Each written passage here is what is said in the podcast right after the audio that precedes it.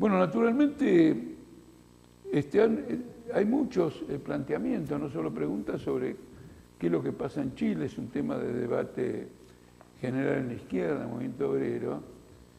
Y bueno, de nuevo aquí, como lo he hecho en otro tema, como el tema de Bolivia, eh, voy a agrupar las preguntas y dar una respuesta.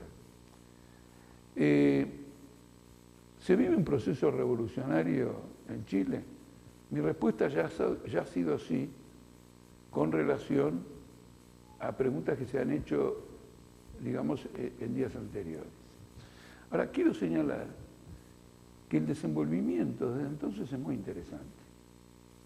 Porque los partidos políticos y el gobierno derechista de Piñera se pusieron de acuerdo en atender el reclamo de una asamblea constituyente por parte de las masas bolivianas de un modo muy peculiar.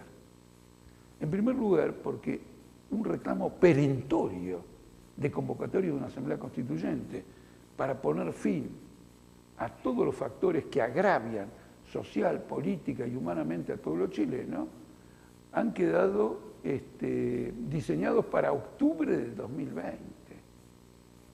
El solo hecho de que se pretenda de que las masas salgan de la calle en función de una perspectiva de octubre de 2020 es un completo despropósito derechista que muestra que el acuerdo que ha tenido el gobierno y los partidos de la oposición este, no tiene digamos, el propósito de resolver absolutamente nada. En el medio, en abril, va a haber un plebiscito. Y este plebiscito es para indicar si se quiere una asamblea constituyente y la reforma de la Constitución con delegados electos o si van a haber también parlamentarios que hoy están en el Congreso chileno dentro de esa asamblea constituyente. Es decir, que inclusive se ha cedido la posibilidad de que la Asamblea Constituyente no sea una Asamblea Constituyente electa y libre. Y esto ha sido pactado por los partidos de la oposición y este, por el gobierno derechista. Aclaro, y voy a desarrollar más adelante, que el Partido Comunista eh, no ha sido parte de este acuerdo. Ahora bien, un acuerdo de este tipo, ¿qué es lo que ha producido poco tiempo después? ha producido poco de tiempo después una crisis en los partidos de oposición y una crisis en la derecha. Eso es absolutamente fantástico. En los partidos de la oposición, en particular en una organización que se llama Frente Amplio y que tiene numerosas agrupaciones de eso de Frente Amplio, ya ha habido expulsiones, renuncias eh, con relación a este pacto que se ha hecho con la derecha.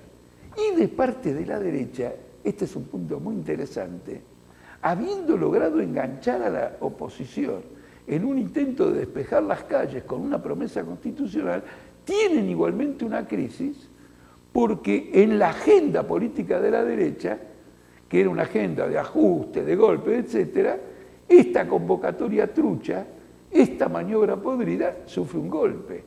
Y ya se está diciendo que como consecuencia de los acuerdos, ahora va a haber déficit fiscal, va a haber fuga de capitales, va a haber devaluación de la moneda y una parte de la derecha se retranca en torno a esto, planteando una crisis al interior del gobierno. ¿No es cierto? Entonces ustedes miren cómo esto que no pasa de ser una maniobra política se constituye en un factor agravante de la crisis del régimen político. El Partido Comunista no ha apoyado este tipo de acuerdo por distintas razones, porque no está de acuerdo que haya un plebiscito en donde se tenga que decidir sobre si la Asamblea Constituyente es libre o no es libre, pero no está en absoluto en desacuerdo con que se convoque una Asamblea Constituyente limitada a la función de eh, reformar la Constitución. Quizá lo pretende con mayor anticipación, pero no plantea un cuestionamiento de poder. Y este tema del cuestionamiento de poder es tan, tan interesante que en el acta que han firmado dice específicamente que la Asamblea Constituyente que se convocó tiene prohibido cuestionar los poderes establecidos, es decir, tiene prohibido cuestionar al gobierno o poder ejecutivo, tiene prohibido cuestionar al Congreso. Ahora, toda la clave de la situación chilena y de la aspiración de las masas era una asamblea constituyente que efectivamente revocara los poderes establecidos y junto con una nueva constitución tuviera la capacidad ejecutiva de poner en marcha aquellas disposiciones constitucionales que son votadas y que atienden a los intereses populares. Hay otro motivo de crisis y es que los partidos estos opositores para disfrazar la capitulación ante el gobierno de Piñera reclaman que haya representaciones de ciudadanos independientes en la constituyente y hasta proponen que un 12% de la Asamblea Constituyente quede reservada para representantes de los pueblos mapuches de, Chile. Esto, esto también ha provocado, digamos, un conjunto de divergencias, pero el tema central es que no es una constituyente soberana, es decir, que no es una constituyente con capacidad ejecutiva. La perspectiva que veo en este desarrollo es muy sencilla.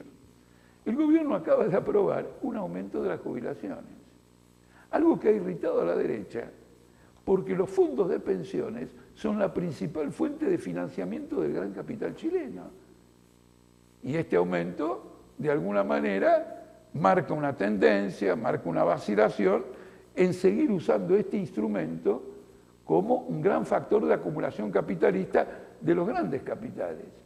Pero, ¿qué clase de aumento es? Es un aumento de la mínima que lleva la jubilación de 8 mil pesos argentinos a 12 mil pesos argentinos.